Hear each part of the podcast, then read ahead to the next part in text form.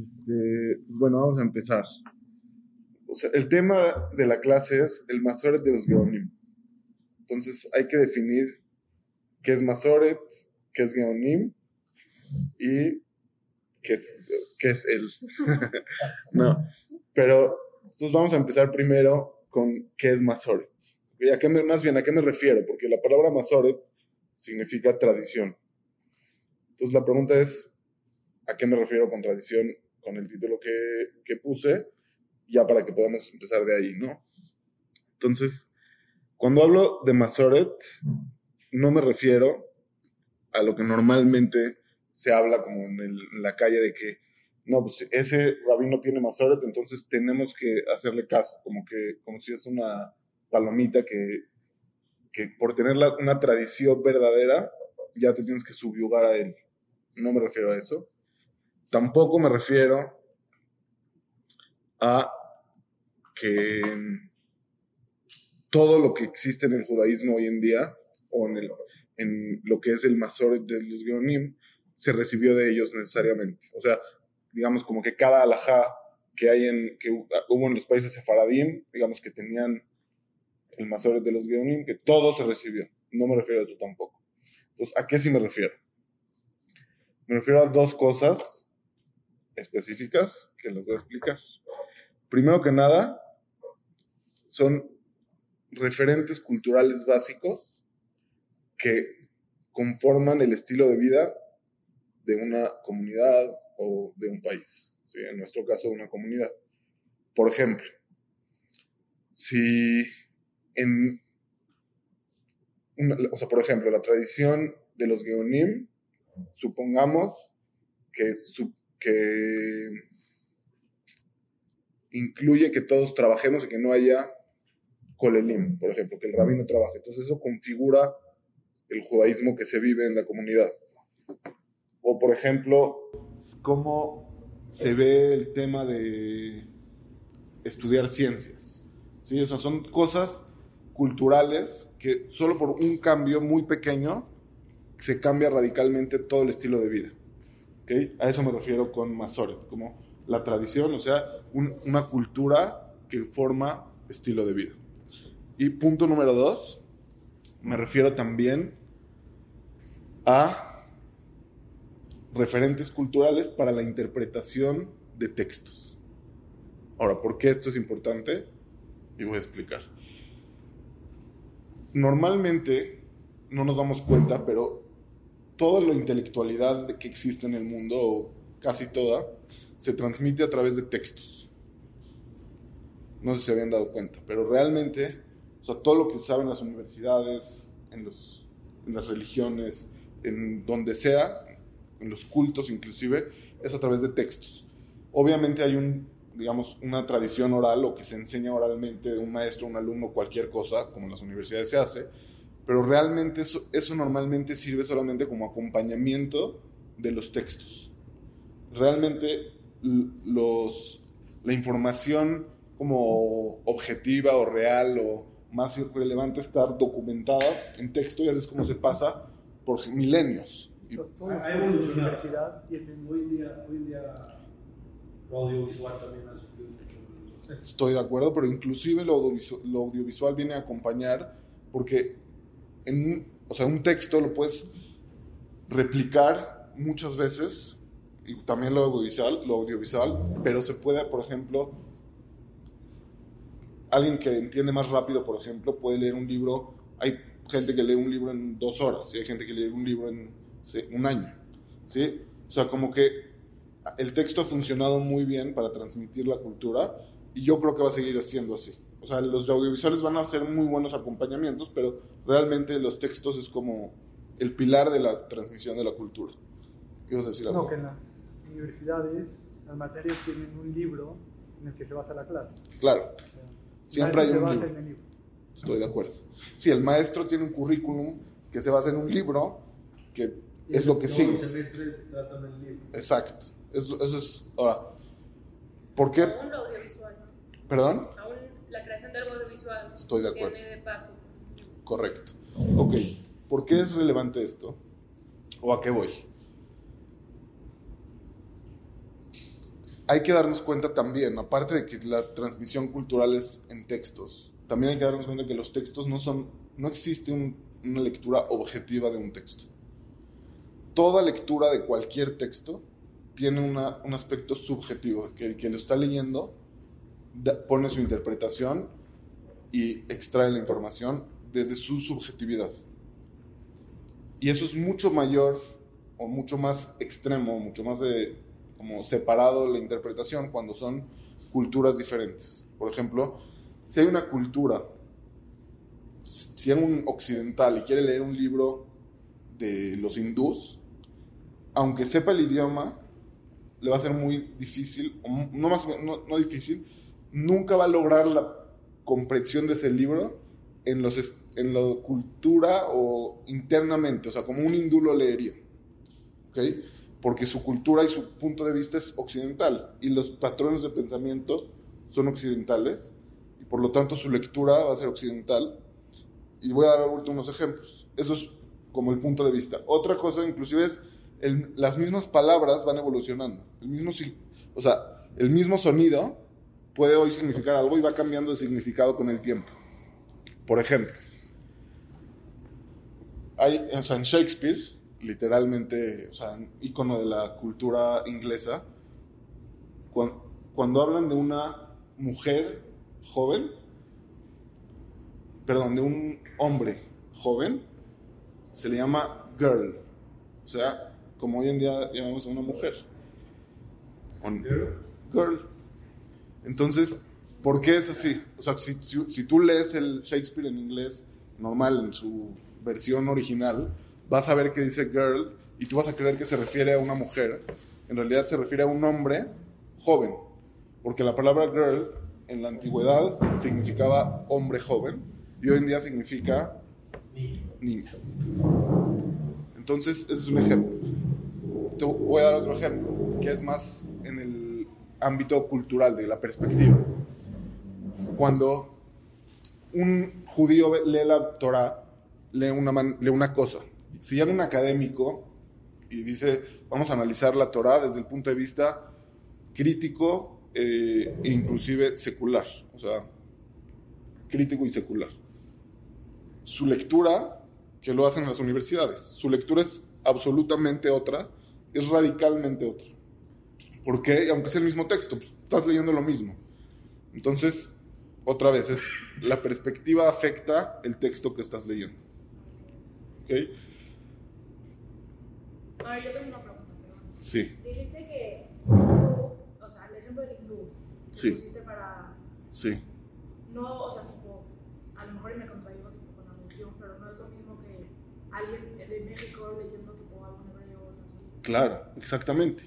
O sea, si alguien no tiene la cultura para leer un texto, la cultura en la que se generó ese texto, nunca va a entender a lo que se refería el autor original. El contexto cultural. Correcto. El contexto cultural te acerca, no te da exacto, pero te acerca a lo que se refería el autor original. ¿Me explico? Ok. Entonces, y por esto mismo, que es tan relativo un texto, es que se necesitaba una alajá que está en la Torah que dice al pia Torah hace que haya un Sanedrín y que toda la Torah que está escrita, que es nuestra ley, solamente se puede interpretar por el Sanedrín, que es como el, la suprema corte rabínica, que ahorita no la tenemos, pero existió en su momento. ¿Y esa, perdón, esa interpretación del Sanedrín era de Moshe Sinai o, o ellos lo interpretaban? o sea, no es nuestro tema, pero lo que quiero es, o sea, lo que voy es, su, necesitamos definir quién va a interpretar, en qué época, porque si no, cada persona, por su subjetividad, lee en el texto otra cosa y no hay una ley. Y la, la intención de la Torah era que sí haya una ley. Y también el que, el que definas va a tener su subjetividad. Claro, el que definas va a tener su subjetividad, pero si querías una sola ley, tenías que poner la batuta de, de interpretación a alguien, porque si no, cada persona define y no hay una ley. Y en la Torah claramente se quiere una, una ley nacional, porque no, es algo nada más religioso, se incluye también temas civiles, temas eh, maritales, temas o sea, familiares, todo está en la Torah, es una ley completa, no nada más es una ley personal, ritual. Entonces, tiene que haber una ley unificada y para eso necesitas una interpretación eh, central, única.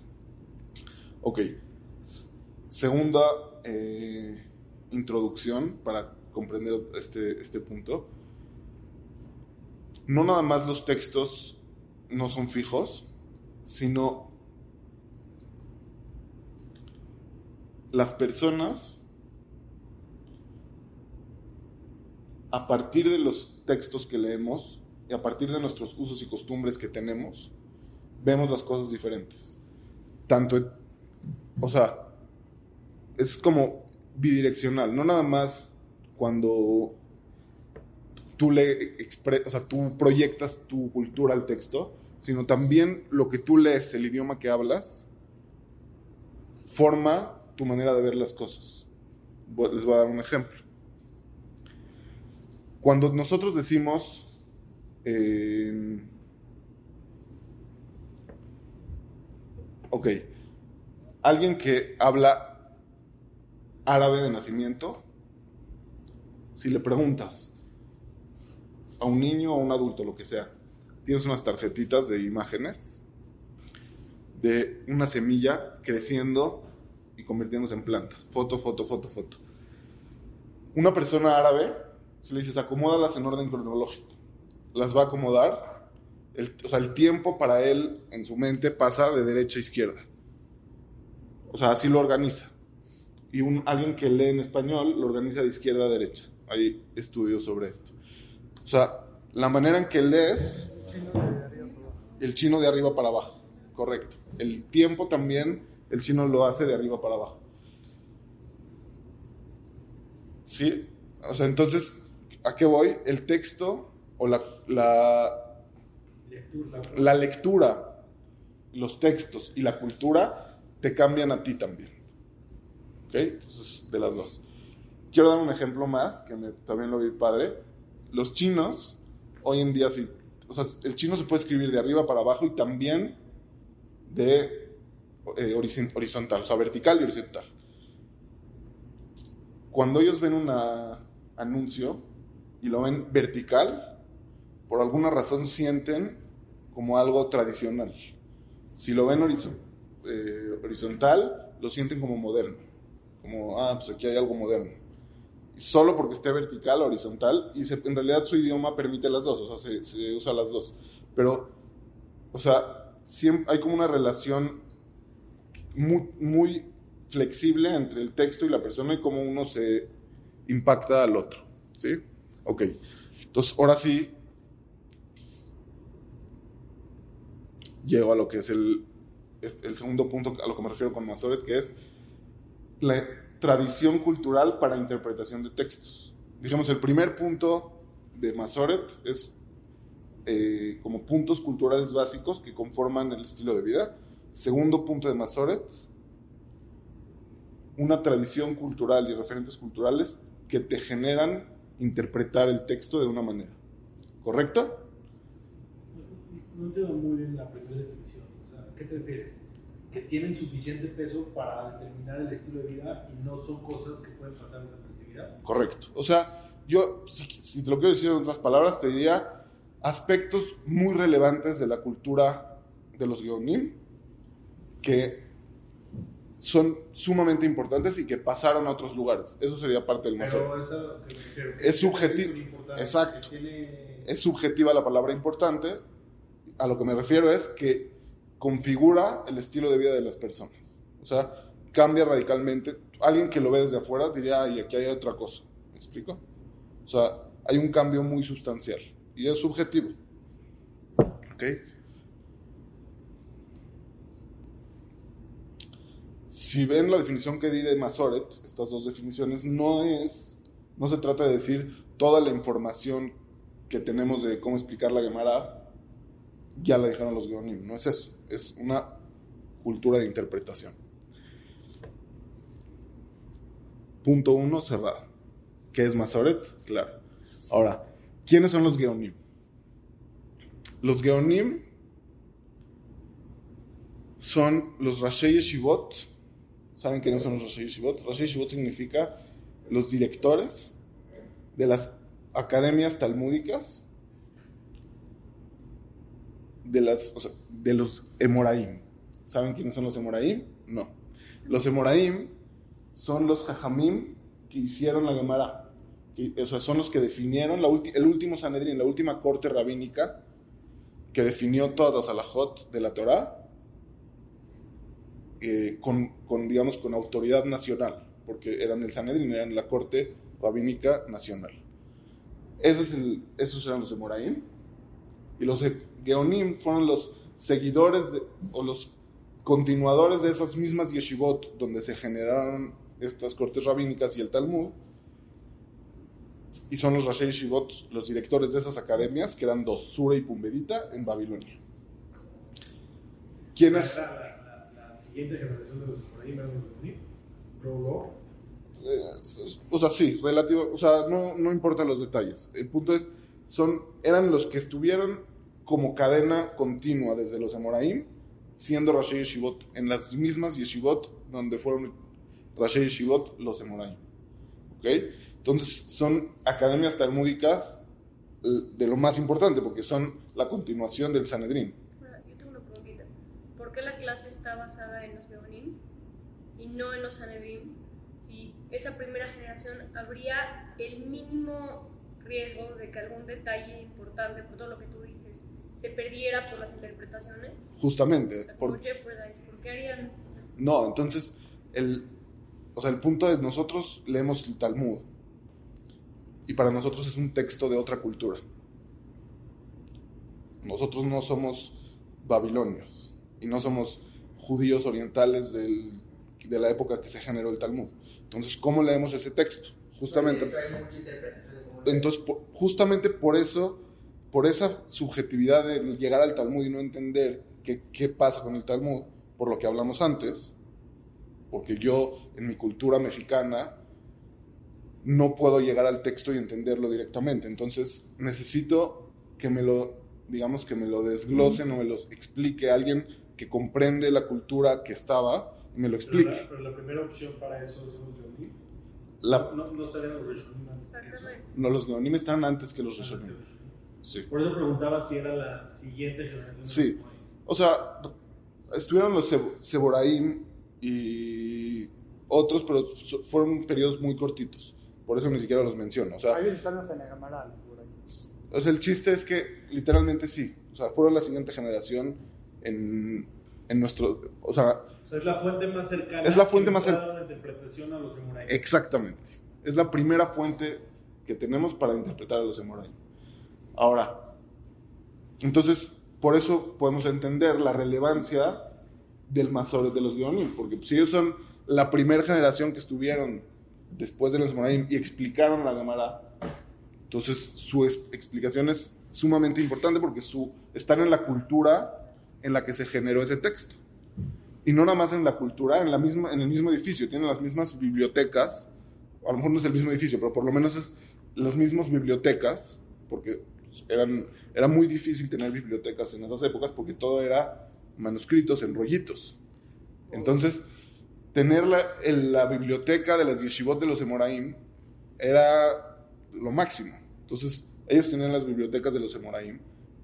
Fueron continuación ininterrumpida de la o de la cadenita de Rashi Yeshivot, de los directores de esas Yeshivot, que antes eran de Moraim, y cuando se hizo el Talmud, se cerró el Talmud, pero siguió habiendo Rosh Yeshiva ininterrumpido.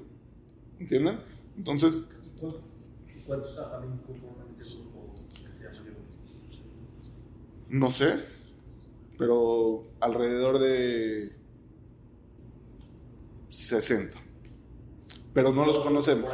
No mucho, no. En cada época solo había dos guiones un, un director de la yeshiva de Sura y otro Rosh Yeshiva de la yeshiva de Pumbedita, Sura y Pumbedita. O sea, eran dos a la vez, a lo mejor estamos hablando de un tramo de 200, 300 años. De 500 años. ¿Y alguna vez hubo una discrepancia entre interpretaciones? Claro. Pero, no más los directores, también eran también de la época. Obvio. No, o sea, eran los jamín más importantes de la época. Es no, lo que pero, estamos sí, pero sí lo definiste como. A lo había uno que no era el director. Sí, o sea, sí podría haber otros jamín que no eran Geonim.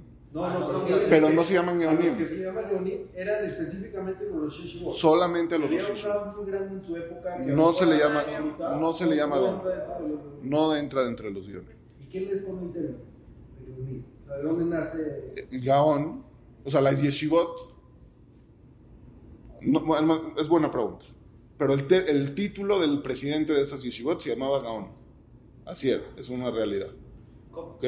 Gaón no significa genio, Ah, no sé, literalmente significa gente. no, ese es un error. No significa genio. ¿Qué significa? Significa como Eminencia. eminente, soberano, como de, de, Geut, creo. No, no, la verdad no estoy seguro, no quiero decir. Algún tipo de puesto, por decirlo de alguna forma. No, sí significa algo, pero se usaba como un título.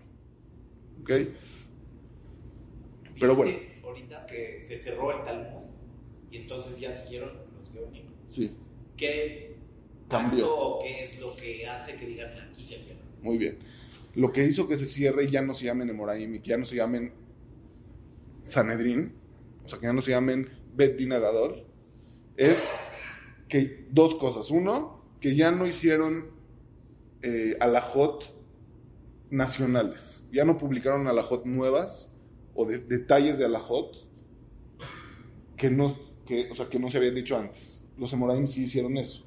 Detallaron cosas dudosas de la Mishnah o detallaron, hicieron takanot nuevas, hicieron minhagim nuevos, nuevos etcétera, de- a nivel nacional. Los Geonim ya dejaron de hacerlo. Como la legalidad de cambiar algo también. Correcto. Y segundo, la jurisdicción, que creo que es a lo que te referías. O sea, su poder legal ya no era nacional tampoco. No nada más no lo publicaron, ya no lo tenían. ¿Por qué no lo tenían? Porque ya muchos Yehudim ya no estuvieron cerca de, de Babel. Entonces ya no tenían ellos control. O sea, su, son una corte legal. Digamos, la corte legal de Cuernavaca, los jueces de Cuernavaca solo pueden juzgar a Cuernavaca. Ellos eran los, la corte de Babel. Cu- Cuando la mayoría de los Yehudim estaban en Babel, pues ellos son el Sanedrín porque son, ellos juzgan a la mayoría del pueblo de Israel, entonces todo el pueblo tiene que entrar a su soberanía, digamos, a su, a su entran en su jurisdicción.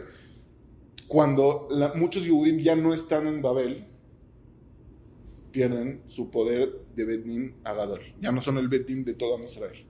¿ok? Por eso dejaron de. Sí, O sea, por eso dejaron de ¿no? Eh, Eso no está tan claro, pero pasaron de la mano, eso sí.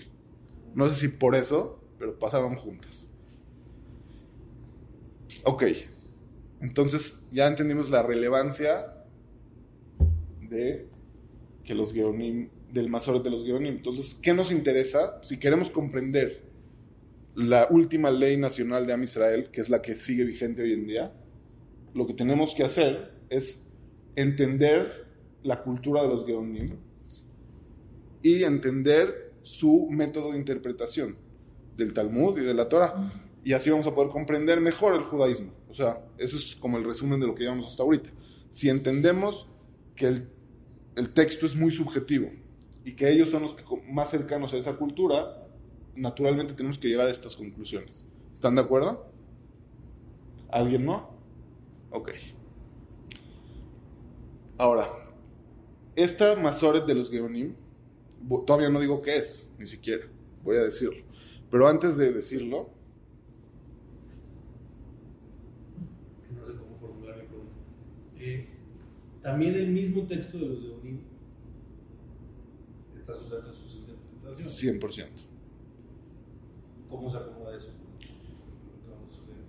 O sea, tienes que llegar a que te basas en textos, pero tienes una tradición oral que te acompaña en esa tradición de cómo lo interpretaron los Geonim. O sea, así como los Geonim, ellos mismos tenían el texto de los Emoraim, pero su tradición fue oral, porque estuvieron, eran la cadena de los Rashi Yeshivot de los Emoraim. Entonces era oral acompañado con el texto de la Gemara. Lo mismo va a ser de los Geonim para los Rishonim en donde estén. ¿Me explico?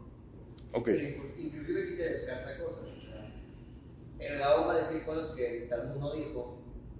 a Sí, es verdad. Hay cosas que sí. El Gaón va a decir algo muy diferente a un fan de Alemania, por ejemplo, eh, sobre cómo interpretar algo. Entonces ya, ¿entiendes? O sea- algunas cosas ya de Te va- va puliendo.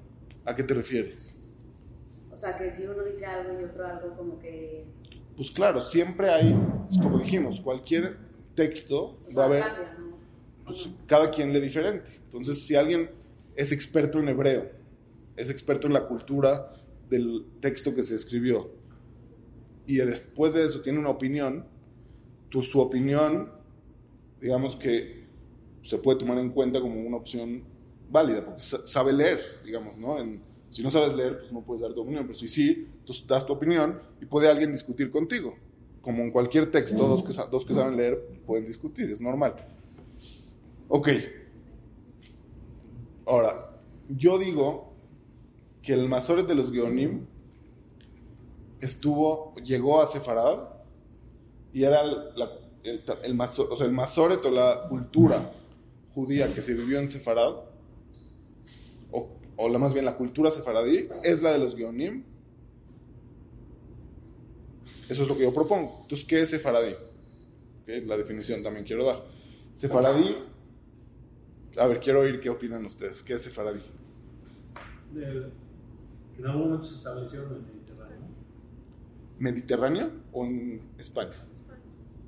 Porque sí. No necesariamente España, Francia, o sea, toda, esa, toda esa zona, ¿no? Ok, a ver, ¿alguna otra opción?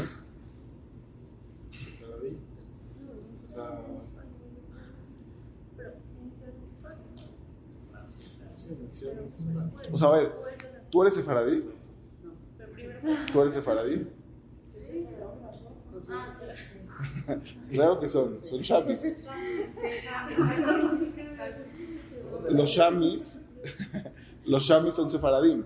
¿Por qué son sefaradim los shamis? Si son de Damasco, ¿qué tienen que ver con España? Ok, entonces es otra, otra posibilidad. ¿Alguien tiene alguna otra posibilidad? Ok, les quiero decir, primero que nada, Puede ser una forma de pensamiento. Exacto, a eso voy. Primero, no es Francia, porque Francia era Zarfat, y justamente hubo bastantes roces y diferencias entre Jahmed Sefarad y Jahmed Zarfat. Tampoco es eh. Que, hay, que tengas ascendencia, o no sé quién dijo, que tengas ascendencia de Sefarad. ¿Por qué? Porque hay muchos de los países del Medio Oriente o del norte de África que no descienden de Sefaradim, de, o sea, de los que vivieron en Sefarad, igual se les llama Sefaradim, tradicionalmente. Por ejemplo, no desde esa época, no digo desde ahorita. Rapsadia Gaon, él nació en Egipto, Medio Oriente, luego vivió en Siria y luego se fue a vivir a Babel cuando lo eligieron como Gaon, como Rosh Yeshiva de la Yeshiva de Sura, en Babel. Él fue el Rosh Yeshiva. ¿Sí?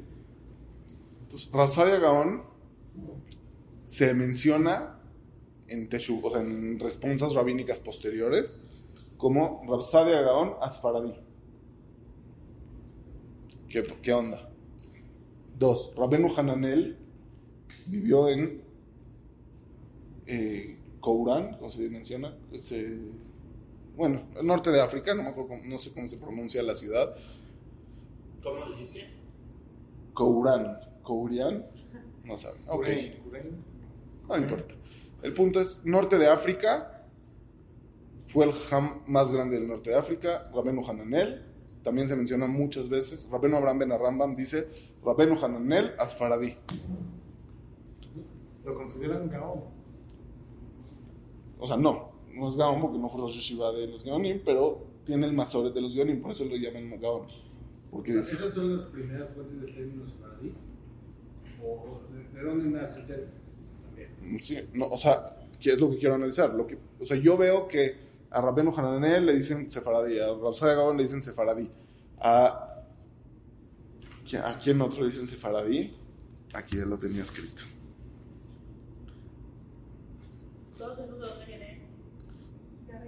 Uno de África, otro de Medio de, bueno, de Egipto que también es de África y vivió en Babilonia, etcétera. Entonces, Es Marruecos. ¿perdón? No era de Marruecos. No. Ok, luego, por otro lado, hubo jajamim que estuvieron en España, que vivieron en Sefarad, y no se les llama sefaradí. Por ejemplo, los, del norte de España, el Bet Yosef, Marán, el Aruch, hay veces distingue, dice, Tal Jajam, el sefaradí, distinguiéndolo con el de Cataluña. O sea, sefaradí no incluye Cataluña, dice, no, el, no el de Cataluña, el, el sefaradí. Entonces, Cataluña es. También Cataluña es parte de España. Entonces, quiere decir que tampoco es eso. Entonces, ¿qué es ser sefaradí? Eh, se- o sea, tradicionalmente se usa, se usó para personas que en la Edad Media, en la época de, o sea, entre el año 900, se- o desde el año 800 hasta el año 1500, vivieron en países árabes, a ellos y a sus descendencias. ¿Ok? Pero no étnicamente, sino, o sea, no nada más por ser biológicamente descendiente, sino por la cultura que representaban. Pero ¿por qué Cataluña es por aparte? Porque, no, porque Cataluña no tenía la cultura de, los países árabes y Cataluña no era árabe. ¿Ok? Cataluña era cristiana, era un imperio independiente. O sea, y se le empezó a llamar en esa época, la Edad Media, desde esa época ya se llamaban ellos sefaradí, o con el tiempo se fue. Es lo que te digo, yo, los, los textos que yo vi en que se usan sefaradí son desde más o menos la época de 1200. Se usa desde antes, no sé cómo se usa. Yo veo que desde 1200 el término sefaradí no se refiere al que nació en Sefarad. Se refiere al que sus, él o su ascenden- ascendencia era, vivió en países árabes. Por ejemplo, Rabeno Hananel vivió en países árabes, Rabsa de Gaon vivió en países árabes, los de Andalucía vivieron en países árabes y los de Cataluña no vivieron en países árabes. ¿Sí? Entonces, ya, eso es. Ahora, El Rambam. el Rambam, claro. ¿Por qué? Porque él, es, él, él era, es- todo, o sea, la mayoría, el Moreno Eugene lo escribió en árabe. ¿Ok? Entonces, si, si en realidad es una terminología cultural de qué cultura, a qué cultura perteneces dentro del pueblo de Israel, entonces quiere decir que puedes nacer en un país árabe y en realidad no ser sefaradí también. Y al revés, nacer en un país no, que no es árabe y también ser sefaradí. Por ejemplo, el Radak, Rabbi David Kimhi, es considerado sefaradí al 100%, fue de los más sefaradín de la historia y era francés, por ejemplo. Jajam David Nieto. Era de Inglaterra, bueno, eh, Holanda, Inglaterra, no sé qué, sefaradí. ¿Ok? Entonces, el- no importa si naces en un país no árabe, puedes ser sefaradí si tienes la cultura de sefaradí. ¿Ok? Ya. Cerramos. ¿Es una simple etiqueta social? No. O sea, Cuando dices el Radak es súper considerado ¿qué, significa es considerado sefaradí? ¿Por quién? ¿Por él mismo? ¿Por, o sea, su, bueno, ¿qué jus- define- qué justamente que su, se, se- su o sea, él, el tipo de judaísmo que llevó fue el mismo tipo de judaísmo que llevaban en los países árabes en esa época. ¿Me entiendes? Sí, o sea, siento que es muy subjetivo, güey. No, o sea, entiendo, pero no es subjetivo. Es muy clara, son muy claras las diferencias. Y ahorita, o sea, vamos a ver justamente Apenas eso. vamos a hablar de qué es. Ah, pues apenas vamos a hablar de qué es. Todavía ni siquiera digo. ¿ok? Ahora, el decir sefaradí no significa que está más o menos apegado a la interpretación de los Moraim, o sí, De los Geonim. de los Geonim. Y obviamente con. Con los- o sea, a eso me refiero, a, Sí. o sea, a la fuente. Pues, Correcto. Obviamente. La verdad, lo único que importa. A mí, Exactamente. Obviamente, me encanta. Justamente, no es. Y a eso es a lo que quiero llegar. Si a alguien le importa ser sefaradí, porque esa es su tradición o porque ese es su lo que recibió, yo creo que es una tontería. Es literalmente, o por raza, es, sea, es una tontería, o por que valoras más esa etnia, es una tontería. Si tú crees que esa cultura representa más lo que era la cultura de los Emoraim. Entonces tiene un sentido sumamente importante ser sefaradí. No es algo mediano, es algo importantísimo. Obviamente, el que no es sefaradí pues va a decir no. Eh, obviamente, no, no, ser sefaradí no es más cercano a los Emoraim, que es lo que piensa cualquier tipo en Beneverac, que no es sefaradí y cree que él tiene el Masoret verdadero de los. Por el simple hecho que, eran, que vivían en Irak, no es como o sea, que, que estaban en Babel. No es como simple lógica de que está más apegado culturalmente. o- Claro. O sea, yo pienso que sí. O sea, ese es uno de los argumentos. De, pues, hay una simila- si- similitud cultural gigante y obviamente es más fácil que se pueda transmitir lo que es la, la cultura. Pero bueno, No, o sea, en el idioma. inclusive ¿Cómo el idioma. Sí, Depende del idioma. muy bien. Pero vamos paso a paso. Ok. Ahora, ¿quién sí acepta que el Masoret de los Geonim es el más apegado a los Emoraim? ¿Ok? Lo aceptan Ibn Megas, que es de los jajamí más importantes en Sefarad, el Rosh Yeshiva de la Yeshiva de Lucena en Córdoba. Súper importante Jajam Sefaradí. Dice el, el de los Geonim es el que define. Y yo lo tengo, o sea, nosotros lo tenemos y por eso tenemos la mejor interpretación del Talmud y del judaísmo. Lo mismo Rabenu Hananel, que dijimos, del norte de África. Lo mismo el Rambam, pero más importante es que los Jajamim Ashkenazim también aceptaron que el Masoret de los Geonim es el que vale. ¿ok? Rapenutam dice literalmente, el Masoret de los Geonim es el que define lo que los eh, Moraim creían, y no, o sea, no es, no es discusión en eso. Todos aceptan que los Geonim son los que definen. Ahora, la pregunta es, ¿quién siguió realmente lo que dicen los Geonim? O sea, inclusive Raventam no lo siguió, ¿no? Esa es mi pregunta. Vamos a eso, justamente. O sea, los Rabbenutam dice, tenemos que seguir lo que dicen los Geonim, porque ellos son los que tienen la interpretación más cercana de la Gemara. O sea, pero no había como 60, habías dicho.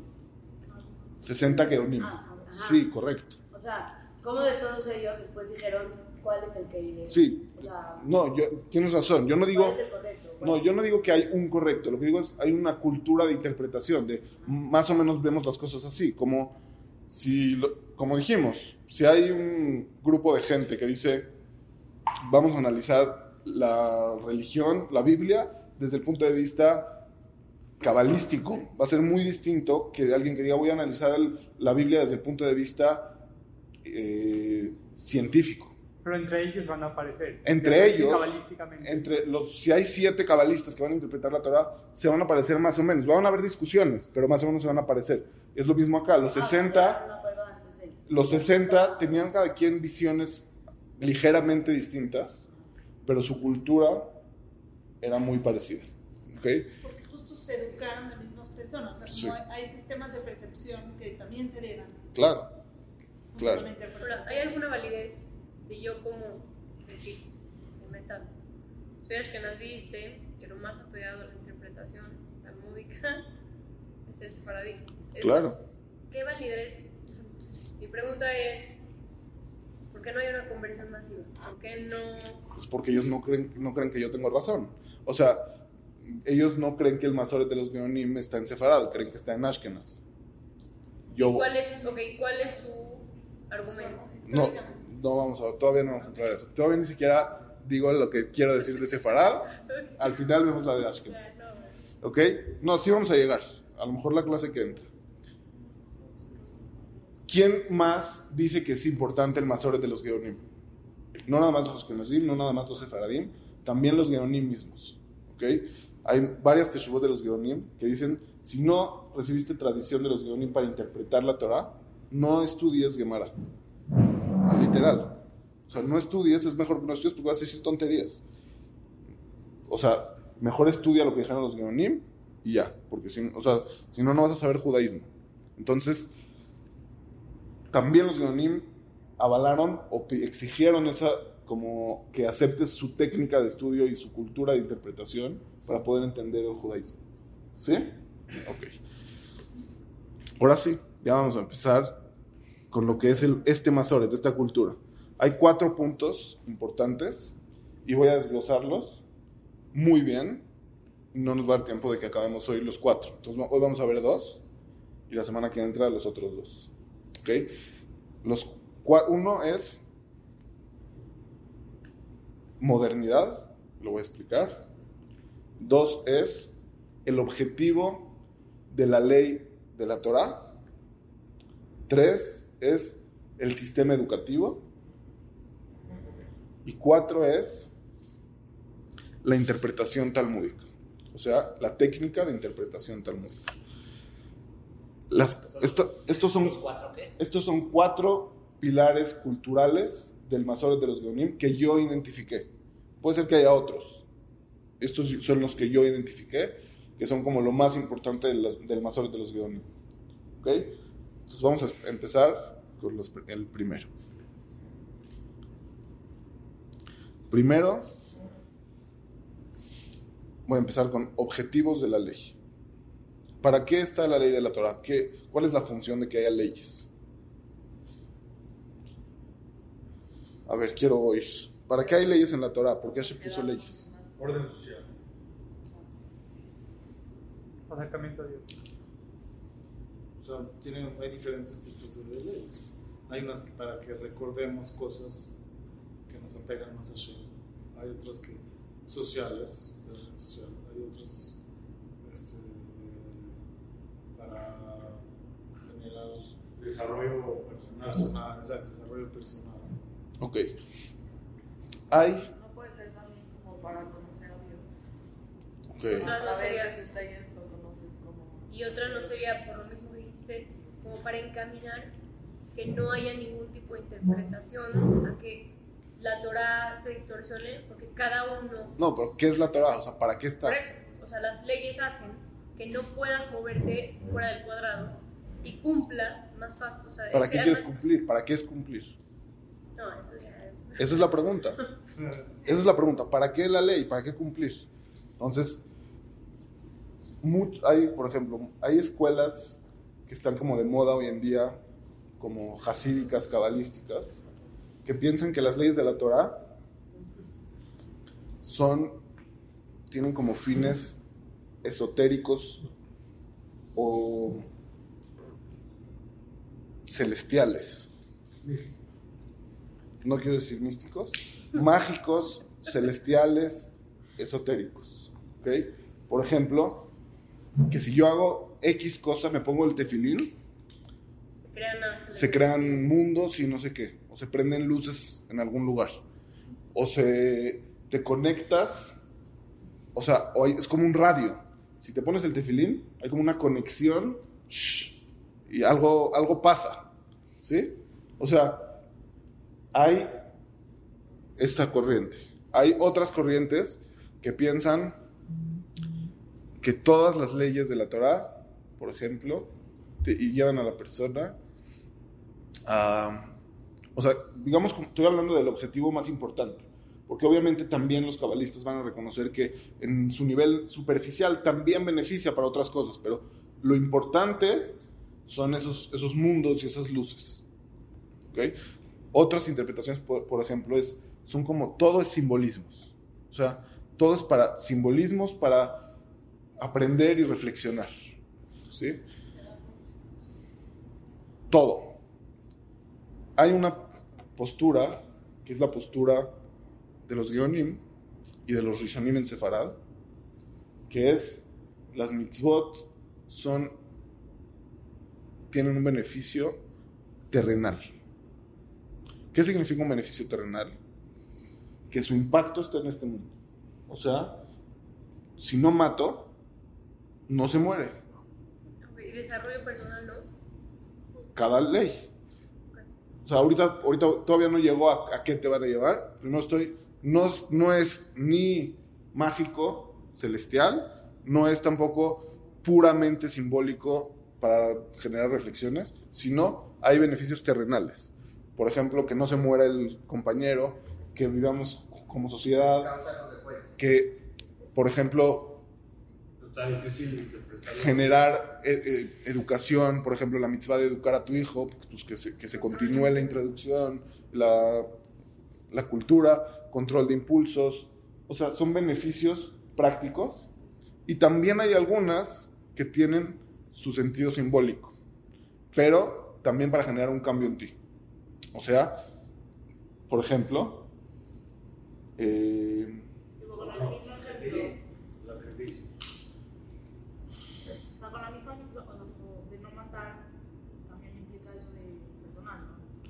Sí, claro. Todo, o sea, es, un sistema eh, complementario, pero todos sus objetivos son prácticos y dentro de esa practicidad también está el impacto en nuestra psique inconsciente. Les quiero dar un ejemplo para que me entiendan. Está prohibido usar algo que era de Abodazara y tener provecho de, eso. Por ejemplo, una, eh, una cruz, bueno, un Jesús que le rezaron, es Abodazara. ¿Qué pasa si está hecho de oro? Y me lo encontré en el donde sea. Y esa bodazara, ¿lo puedo yo derretir y vender el oro? O así como está vender el oro, venderlo y ganarme un dinero, la Torah prohíbe. ¿Ok? Derretido. Inclusive derretido, inclusive destruido. Y es, no nada más es prohibido usarlo así como está, destruido también. Y también tener provecho, cualquier provecho, ni siquiera se lo puedo regalar a alguien. Lo tengo que destruir. El Rambam. Hay manera de Sí, o sea, es destruirlo sin beneficio. Ya, o sea, tirarlo al mar o quemarlo y que se esté ahí o enterrarlo, lo que sea, ya no, o sea, que se pierda. Entonces, el Rambam dice, o sea, quiero explicar este ejemplo en el Rambam para que me entiendan la idea en general. El Rambam dice, ¿Por qué no puedes hacer eso? Porque la mente inconsciente, la mente inconsciente del ser humano, hace relaciones intuitivas erróneas. Por ejemplo, ¿qué, ¿cuántos darás se van a encontrar los Yehudim en la historia? Muchas. O sea, porque hay muchísimos Yehudim y hay muchísimos años. Entonces va a pasar que alguna vez alguien se encuentre algo de Abodazara y a partir de ese día le tenía, o sea, por alguna otra razón, le iba a, ir a le iba a empezar a ir bien, económicamente o en algún otro aspecto, en familia, en lo que sea. Entonces le empezó a ir bien el día que agarró a la bodazara. Entonces su inconsciente va a relacionar, ah, entonces quiere decir que la bodazara me, me ayudó, benefició la bodazara. Justo el día que la encontré, me empezó a ir bien. Aunque muchas veces a otros Yehudim van a agarrar la bodazara y no pasó nada, o van a agarrar la bodazara y les va a ir mal, porque pues pasa de todo en la vida, a los que les fue bien, van a creer que justo a ellos, desde que la agarraron, les empezó a ir bien. Entonces dice, la, hay una de las 613 mitzvot, es que no puedes tomar, tener provecho de la bodazara. ¿Para qué es? Para educar tu inconsciente de no caer en ese error y no te vayas a llevar a la bodazara. ¿Sí me expliqué? Entonces, con la cultura de los Sí, o sea, ahorita voy a eso. Lo que quiero es que me entiendan cómo también existe funcionalidad, no nada más en cosas físicas, sino también en cosas mentales. O sea, que tiene una función, algo físico que tiene una función mental, de no cuidarte de una mala conclusión intuitiva inconsciente. ¿Me expliqué? Ahora, esto, este tipo de interpretación de las mitzvot, lo ves en los guiones.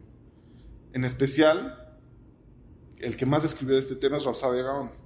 De los Geonim, no se escribió mucho.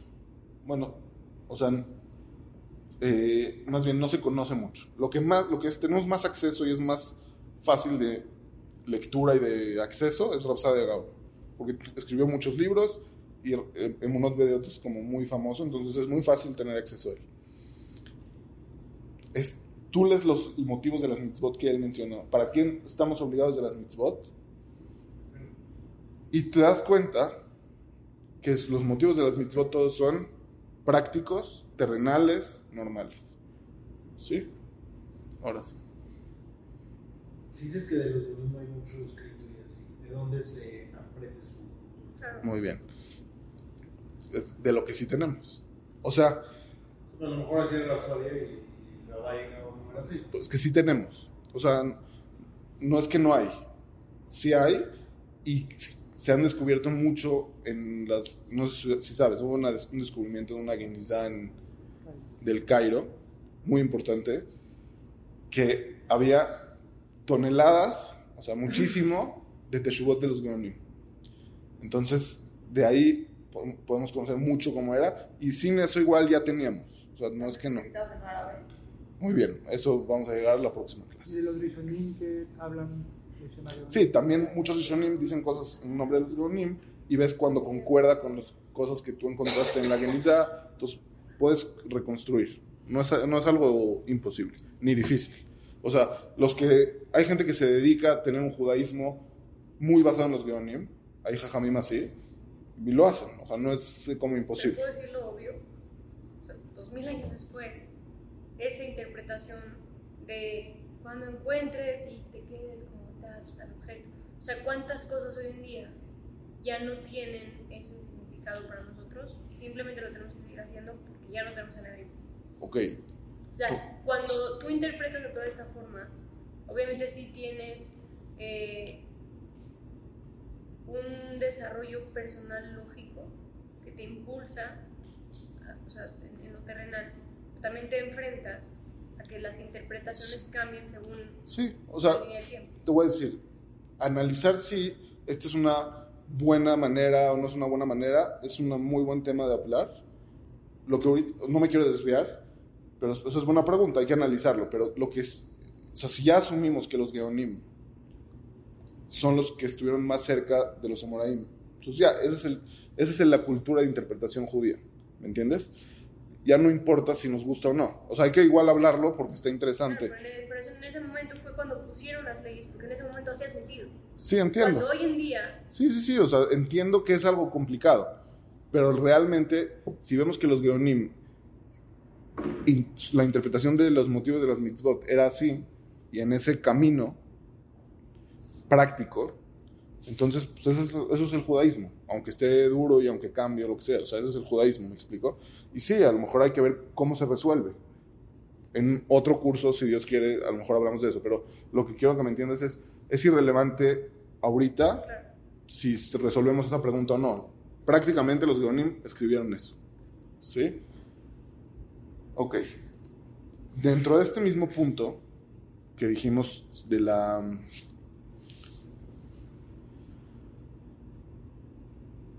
de los objetivos de la ley, falta resolver ahora sí, ¿para qué? O sea, si es un beneficio terrenal, pragmático, pero ¿qué, qué, objetivo? O sea, ¿qué, ¿qué, quiere lograr? Entonces, lo mismo, los Geonim y los Hamim Sefaradim están de la mano en que lo que se logra con las mitzvot terrenalmente y en, o sea, prácticamente es lograr el equilibrio y digamos como perfección, pero en perfección entendida como equilibrio, para llegar al amor y conocimiento de Dios. Y en el nivel más alto de amor y conocimiento está el Ruach. O sea, es como el nivel más alto de los que, del objetivo, ¿sí?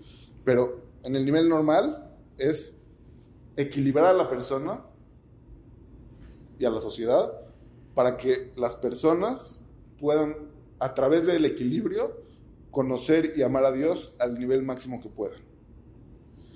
Y necesitas todo un sistema social, eh, una sociedad, una civil, intelectual, eh, eh, todo, las mitzvot que hay, son recetas, como literal, una receta de cocina, que le pones esto, le apagas, le calientas, le quitas, le pones esto, el otro. Todo es una receta completa y perfecta para que la persona se forme de la, de la manera en que pueda comprender de la, el mayor, de la mayor manera y amar de la mayor manera a Dios. ¿Sí? ¿Qué no es? ¿Qué no dicen los Geonim? Que hay otras escuelas de judíos que dicen así.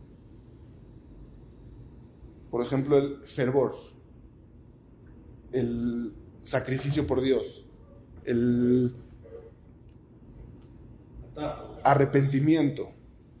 Por ejemplo, hay jajamín que, que, dicen, uno, lo más importante en la vida es estar en, un arrepentimiento supremo de la saberot que has hecho y eso te acerca muchísimo a Dios y entonces hay que llegar a un extremo de fervor, sacrificio y arrepentimiento ante Dios y eso es lo que te va a dar el amor o el Ruach Kodesh, o el apegamiento a Dios, o lo que quieras llamarle. Entonces, ¿cuál es la diferencia? Los Geonim te dicen, no, el, todo es una receta terrenal que te prepara perfectamente para llegar a un equilibrio y que ese equilibrio es la mejor y la única opción para llegar al amor y conocimiento de Dios al nivel máximo. ¿Comprendido? O sea, pero es un enfoque más frío o no necesariamente. Al revés. ¿Cómo? El, objetivo es el conocimiento y el amor a Dios.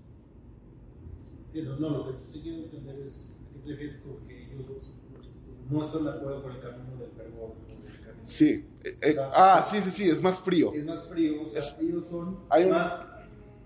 aférrate a hacer la mitzvah porque la mitzvah tiene este objetivo es un tema técnico. Es que no, pero no puedes solo ser eh, técnico. Si parte de las mitzvot incluyen temor a Dios, amar a Dios, eh, tefilá, el Kriyat o sea, son cosas que te hacen reflexionar, que te hacen pensar, que te hacen sentir, que te hacen...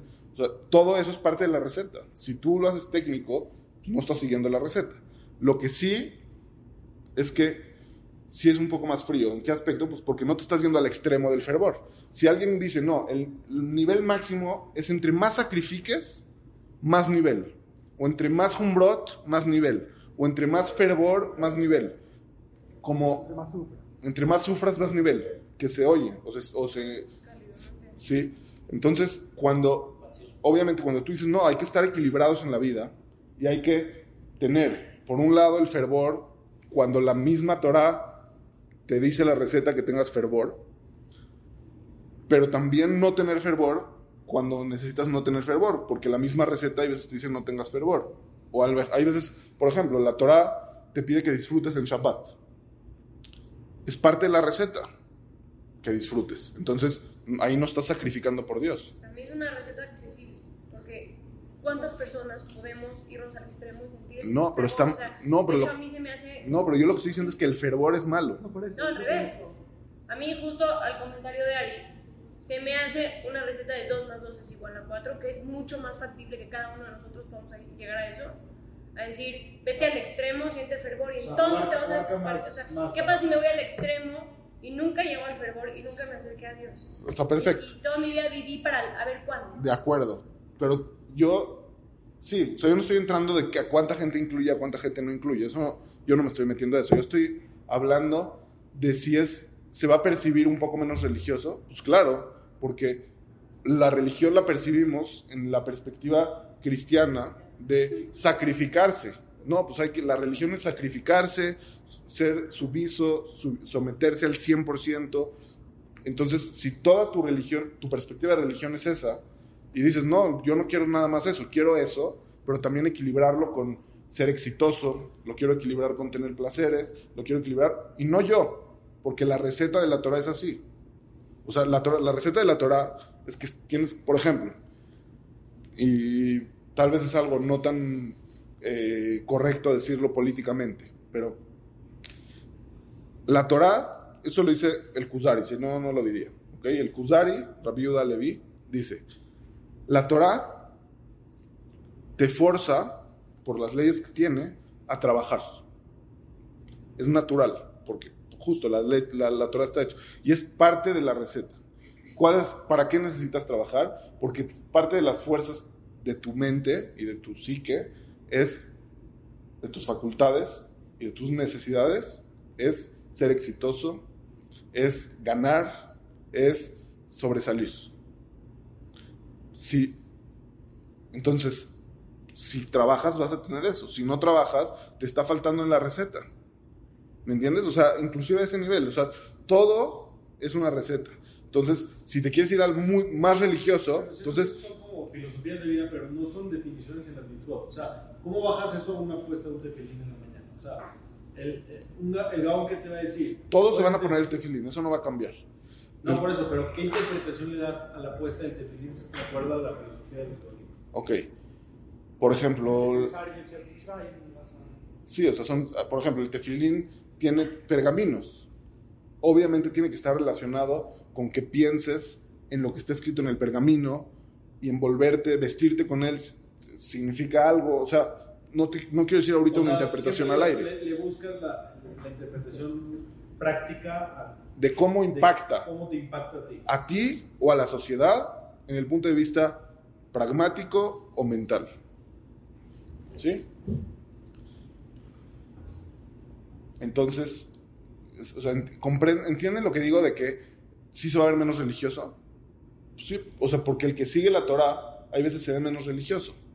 El que, to- el que disfruta en Shabbat, Shabbat hay una obligación de disfrutar, se ve menos religioso. El que está echando un whisky en Shabbat, se ve como que menos religioso, de alguna manera. En realidad está siendo más religioso, porque la religión judía no busca extremo fervor o sacrificio, sino busca extremo equilibrio. Pero justo ese extremo fervor de sacrificio, o sea, viene mu- mucho del mundo ashkenazí por el lugar en el que vivieron, ¿no? Porque las influencias que tenían eran las influencias cristianas.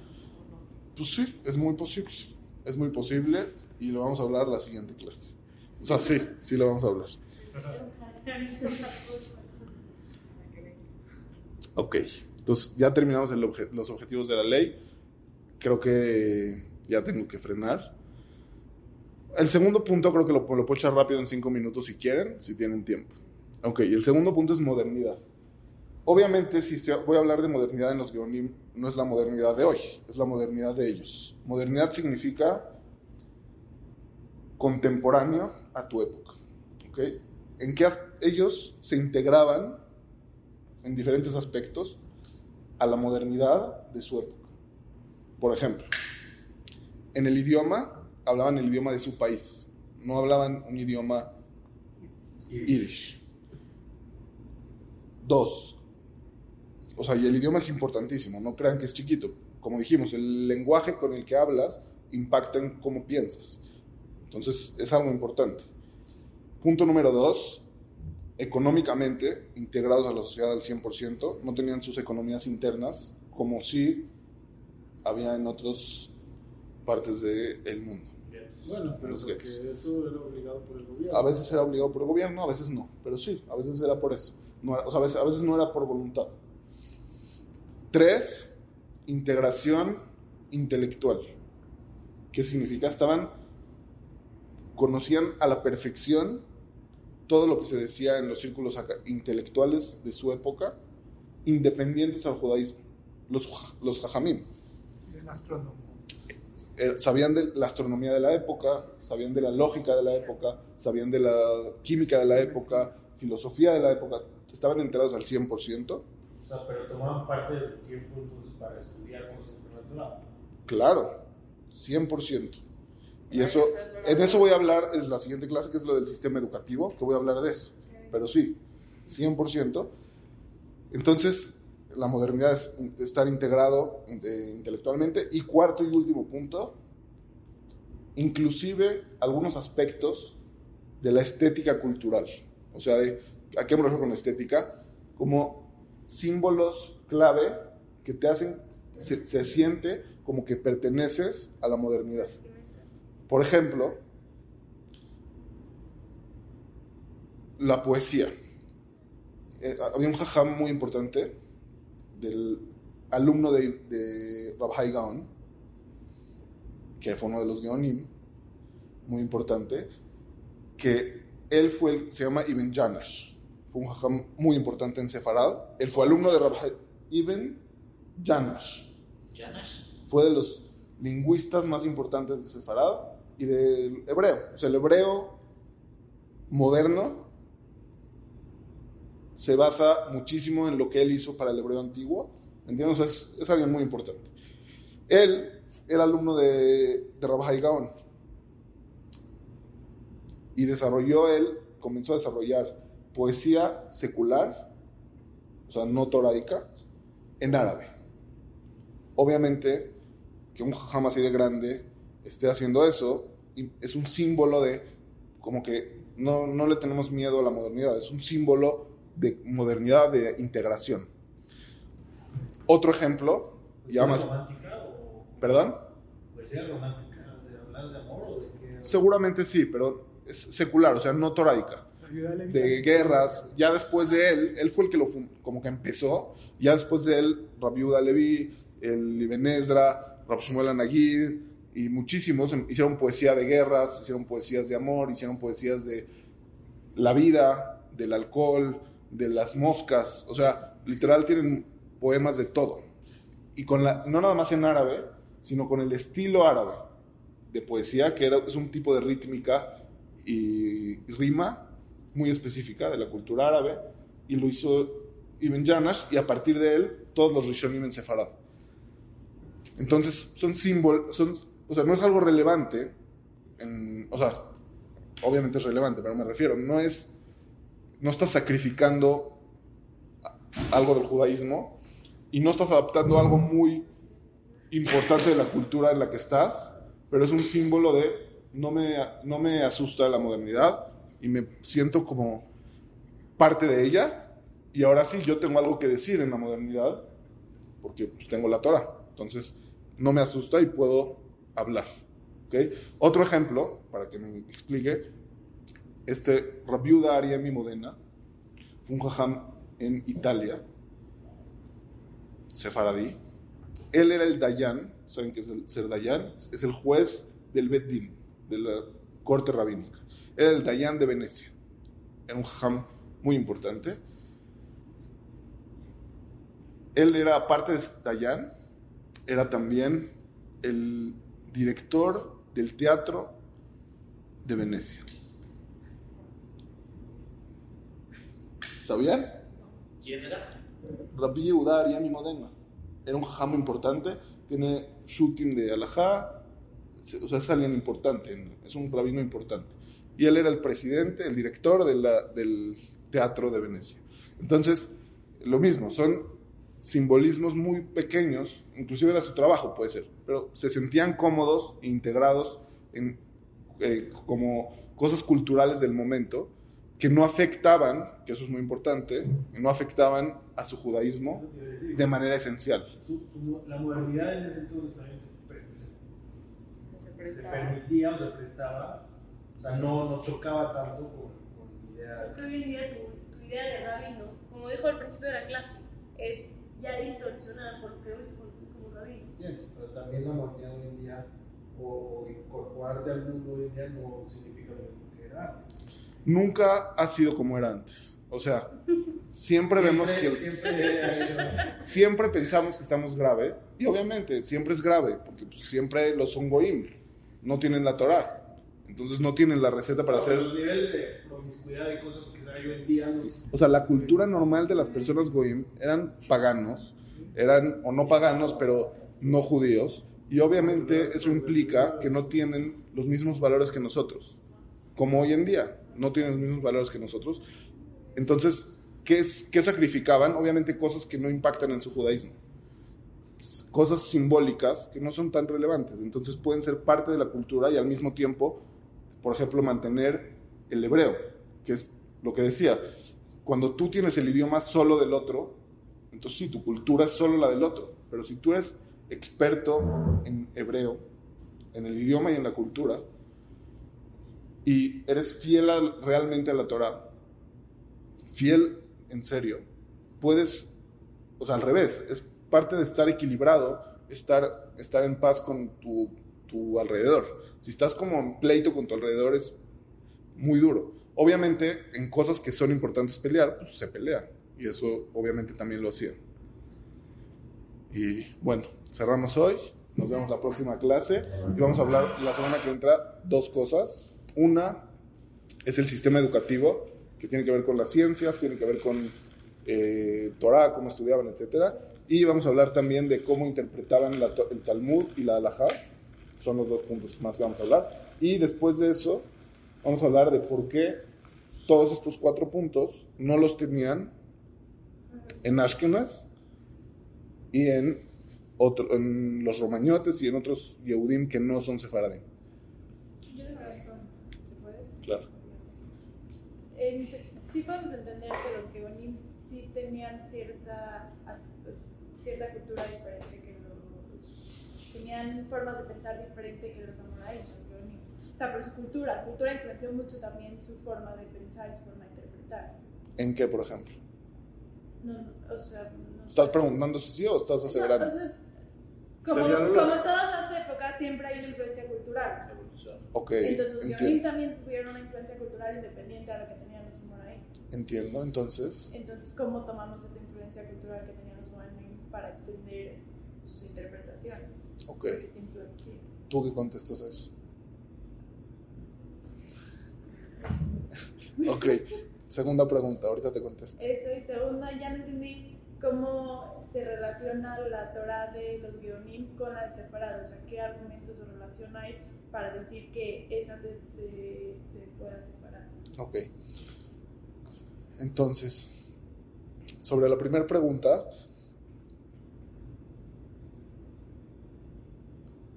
o sea, vamos a pensar juntos. Si tú ves, o sea, primero que nada, yo diría, no tienes de otra. Es lo más cercano que tienes a los Amoraim. O sea, literalmente no hay de otra. Si dices que se, se alejó un poco, pues ni modo. Esto es lo más cercano que existe. Eso es el primer punto. Segundo punto, realmente, o sea, esa idea de que nos influenciamos en la cultura es muy delicada. Por ejemplo, este Ibn Janash y todos los jajamim que vinieron después se influenciaron de los árabes porque escribieron poemas en árabe con la rítmica árabe o no se influenciaron. Eso se llama influencia.